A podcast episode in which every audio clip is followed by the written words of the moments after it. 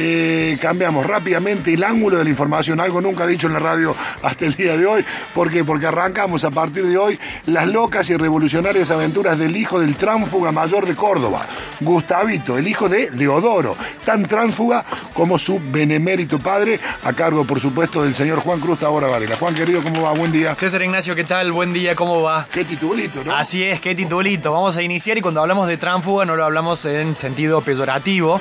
Eh, de Deodoro Roca, por supuesto, y de- su hijo Gustavo Roca. Hay que recordar que el propio Gregorio Berman calificó a Deodoro Roca como el mayor tránfuga de su clase, porque Deodoro formaba parte de las familias patricias de Córdoba y no tuvo ningún problema en ser un eh, férreo crítico de esas familias acomodadas de aquí de Córdoba. Y del mismo modo lo fue su hijo Gustavo, que va a ser el protagonista de esta nueva entrega que nos va a ocupar durante todo octubre y quizás se estire un poquito más.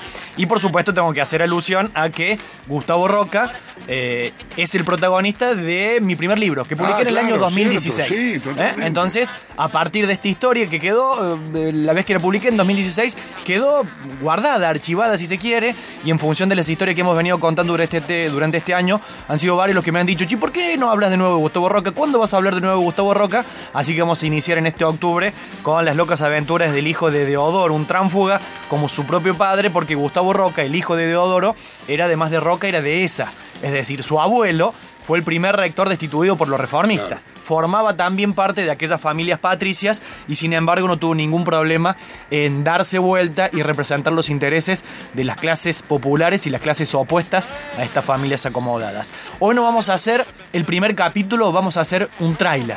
Les quiero contar cómo llegué yo al personaje, a la historia, para comenzar con una introducción el próximo miércoles a contar la historia desde el capítulo 1. ¿Cómo llegué yo a esta historia? Alguna vez en alguna librería, año 2014, un poquito antes también 2013, Juan Bautista Joffre, el Tata Joffre, el esposo de Adriana Brodsky, además ex colega de ámbito financiero, a la postre después en Cuba. embajador en Cuba y secretario de inteligencia de Carlos Saúl Menem. En el último tiempo viene publicando una serie de libros vinculados fundamentalmente a la historia reciente argentina, sobre todo peronismo y los 70. Uno de sus libros más mentados y más vendidos fue Volver a matar, los archivos ocultos de la Cámara del Terror, 71-73, editado por Sudamericana. Leyendo este libro, en realidad viéndolo en una librería de Dorapa, así como está parado, lo agarro, veo la tapa del libro, Volver a Matar, y a priori veo tres personajes. Tres personajes de los cuales a dos los identificaba muy fácilmente. En el medio, Mario Roberto Santucho, líder y fundador del ERP, el gran trotskista guevarista que tuvo la República Argentina, un verdadero cuadro de la historia y líder guerrillero. Mario Roberto Santucho al medio. A un costado, Eduardo Luis Dualde, fácilmente identificable. Eduardo Luis Dualde, un peronista de izquierda, que iba a tener mayor fama aún cuando se convirtiera en el primer secretario de Derechos Humanos de Néstor Kirchner, cargo que ocupó hasta el día de su muerte cuando fue reemplazado por Martín Fresneda. Y al otro costado, otro sujeto, a quien no reconocí, que calzaba en ese momento anteojos. Atrás de ellos un pizarrón en donde se ve la sigla del ERP, de los montoneros, la estrella de los cinco puntos, lo que indicaba que la foto había sido tomada en Chile después de la huida de la cárcel de Rawson. No reconocí al tercer personaje, fui a la solapa del libro y dice... Tras su fuga del penal de Rawson, dice el Tata Joffre, el 15 de agosto del 72, Mario Roberto Santucho pasó a Chile junto con lo que habían participado, sigue hablando. Y habla de la foto. Y dice, uno, Gustavo Roca de Esa tenía entre sus pergaminos su larga amistad y lucha común con el comandante Ernesto Che Guevara. Eduardo, ¿Y eh, Gustavo, sí, eh, Gustavo Roca de Esa. Seguí leyendo el libro y me entero que Gustavo Roca de Esa, quien el Tata Joffre dice que entre sus pergaminos tenía la amistad y lucha Sí. conjunta con Ernesto Che Guevara, no era otro que el hijo de Deodoro Roca. ¿Cómo es esto? A ver, el Tata Joffre está diciendo que era amigo y que habían luchado juntos con el Che Guevara y muestra una foto en Chile después de la fuga de la cárcel de Rawson con Santucho y con Dualde. Esto es el hijo de Deodoro. Hasta ese momento mi actividad, mi foco, mi interés estaba puesto en Deodoro como reformista. Hasta que descubrí a su hijo y empecé a indagar un poquito más. Le pregunté inicialmente a uno de los mayores periodistas que tiene Córdoba, que tuvo una fuerte participación política en los 70, me refiero a Luis Rodeiro. Que le mandamos un abrazo. Un fuerte abrazo al Bautizado querido. por Rubén Goldberg como el cocinero nacional y popular. Es lo más picante que tiene Luis Rodeiro. Él lo he disfrutado muchísimo a Luis. Que sabe mucho de la historia reciente de Córdoba porque fue protagonista como militante montonero y le pregunté, che Luis, ¿lo, conociste el hijo de Deodoro? ¿Supiste algo de él? Por supuesto, por supuesto, me dice Luis Rodeiro. Pero claro, fue abogado de muchos de nosotros que fuimos presos después del copamiento de la calera. Es decir, uno de los primeros movimientos armados de montoneros después del secuestro de Aramburu fue y contamos acá el, episodio, claro, lo contamos aquí. Exactamente. Abogado de buena parte de aquellos que habían sido parte del eh, ocupamiento de la calera. Y me dijo eh, Luis Rodeiro, ¿por qué no hablas con quién fue su última pareja? ¿Quién fue su última pareja? La escritora Reina Carranza. Entonces dije, vamos a hablar con Reina Carranza, quien conocía de sus obras literarias. Fui a encontrarme con Reina Carranza, me confirmó, por supuesto, la vida en común que habían tenido, fue la segunda pareja de Gustavo Roca, me contó muchísimos más datos acerca de su protagonismo en la vida política y hubo un elemento fundamental que a mí me llevó a escribir el libro, a indagar en su vida. Le pregunté a Reina, che, Reina, ¿y a Gustavo le gustaba el fútbol? Sí, me dice, le encantaba, era un fanático del fútbol. Bueno, Reina, pero era hincha de algún equipo de aquí de Córdoba. Pero claro, me dice Reina Carranza, un loco, un enfermo, un fanático igual que su papá de Odoro. ¿De quién, Reina? Era de Belgrano. Claro. Ahí dije, esta historia la tengo que escribir. Era para mí.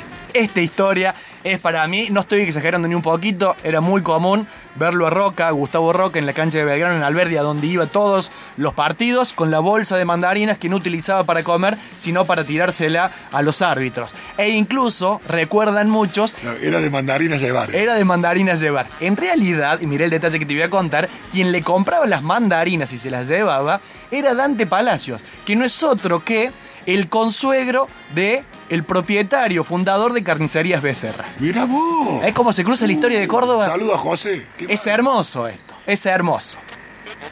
En la cancha de Belgrano, cuentan muchos testigos, era común verlo a Roca, abogado que habitualmente en tribunales usaba corbata, zapatos, ponerse la corbata de vincha y reemplazar un grito habitual de las hinchadas cordobesas hacia los árbitros porteños, reemplazar una de las palabras. Las hinchadas cordobesas hacia los árbitros porteños tienen un tópico habitual. porteño hijo de puta, la Porteño Gula. Porteño Gula. Ah, porteño Gula. Porteño Gula. Ah, claro. Eh, porteño. Eh, porteño Gula. Pero Gustavo Roca, un hombre muy de izquierda, reemplazaba ese tópico cordobés el culiado por el porteño fascista. El árbitro en la cancha era porteño fascista. Ese es Gustavo Roca, el hijo de Deodoro. Es muy buena. Porteño fascista para el árbitro es muy buena. Para seguir haciendo una breve introducción del personaje, te voy a leer algunas palabras que lo definen. Por ejemplo, alguien escribió, te felicito Gustavo y me felicito yo mismo como tu amigo y compañero de tantas disparejas batallas por la defensa de los derechos humanos. Esto formó parte de un prólogo de Gustavo Roca firmado por Julio Cortázar. Te felicito Gustavo y me felicito yo mismo como tu amigo y compañero en tantas disparejas batallas por la defensa de los derechos humanos.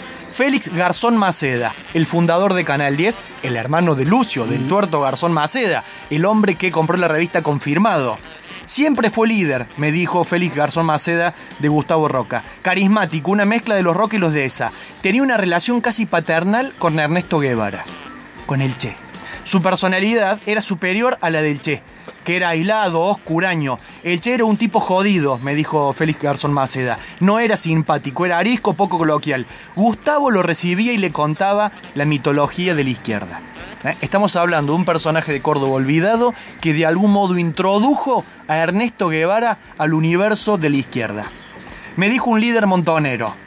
Gustavo tenía una relación personal con Salvador Allende y con el gobierno cubano era uno de los hombres de absoluta confianza de la revolución y de Fidel Castro, Fernando Vaca Narvaja, el ex consuegro de Cristina Fernández de Kirchner, fundador y líder de Montoneros, me confirmó de la relación personal con Allende y con Fidel Castro. Noé Gitric, uno de los intelectuales más lúcidos de este país.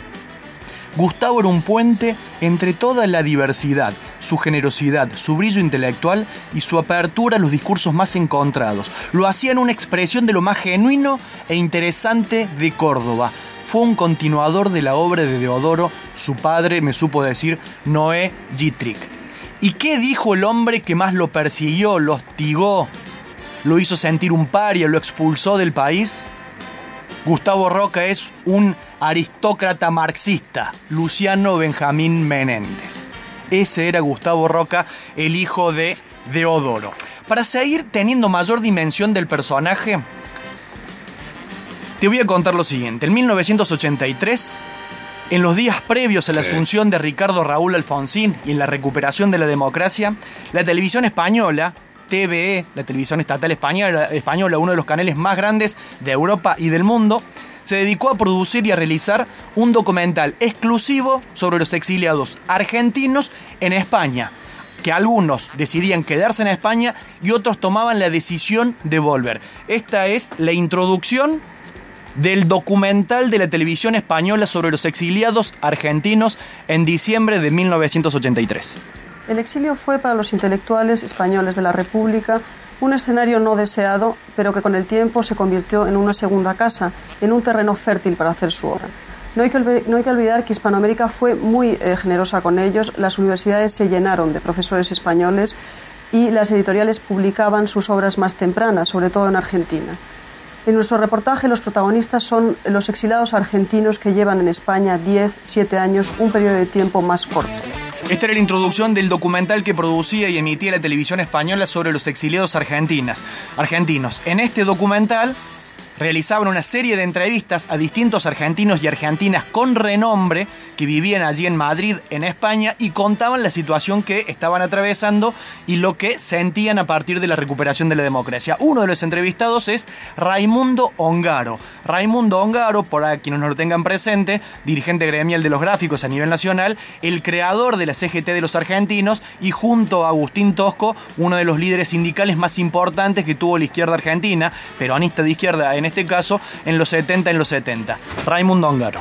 Entra al recinto de la Cámara de Diputados el nuevo presidente argentino. Es la hora del regreso para los 400.000 argentinos que salieron de su país huyendo de la muerte, de la tortura, de la cárcel.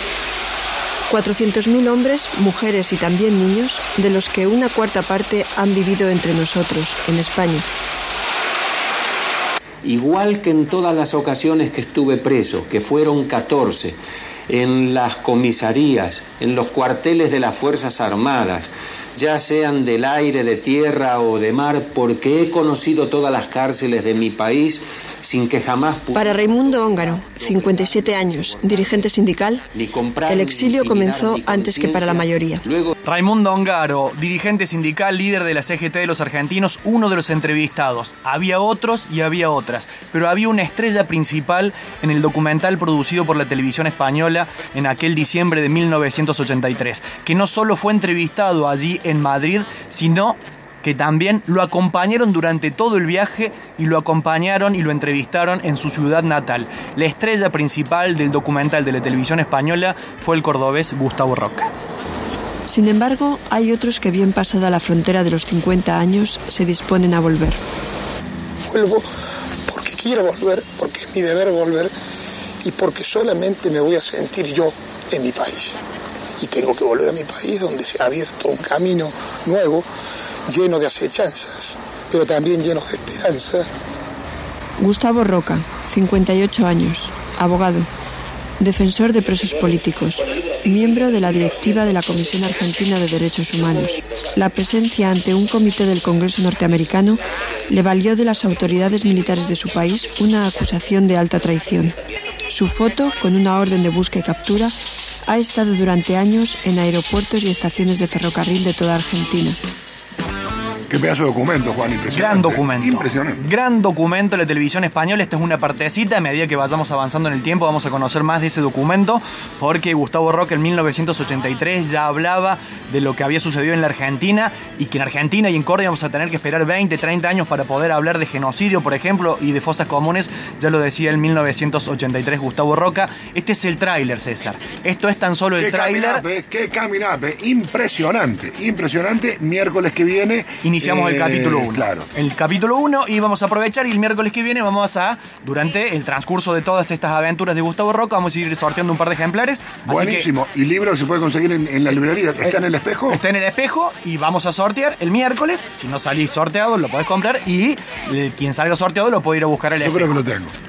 Sí, creo que te- es sí. La Ley de la Revolución, biografía política de Gustavo Roca. Es el primer libro que escribió Juan Cruz Tabora Varela en el año 2016, que por supuesto lo podés comprar. Todo lo que está contando, lo que contó ahora y todo lo que va a contar en los próximos capítulos sobre la vida de Gustavo Roca, lo podés encontrar aquí en libro, todo junto, así que aprovechá y andá a comprarlo. Y un saludo a los amigos del espejo, ¿no? Por supuesto, un fuerte abrazo a Ibero que nos está escuchando en este momento. ¿eh? Totalmente. Bueno, excelente. Juan, me encantó. Gracias. Mira quién habla.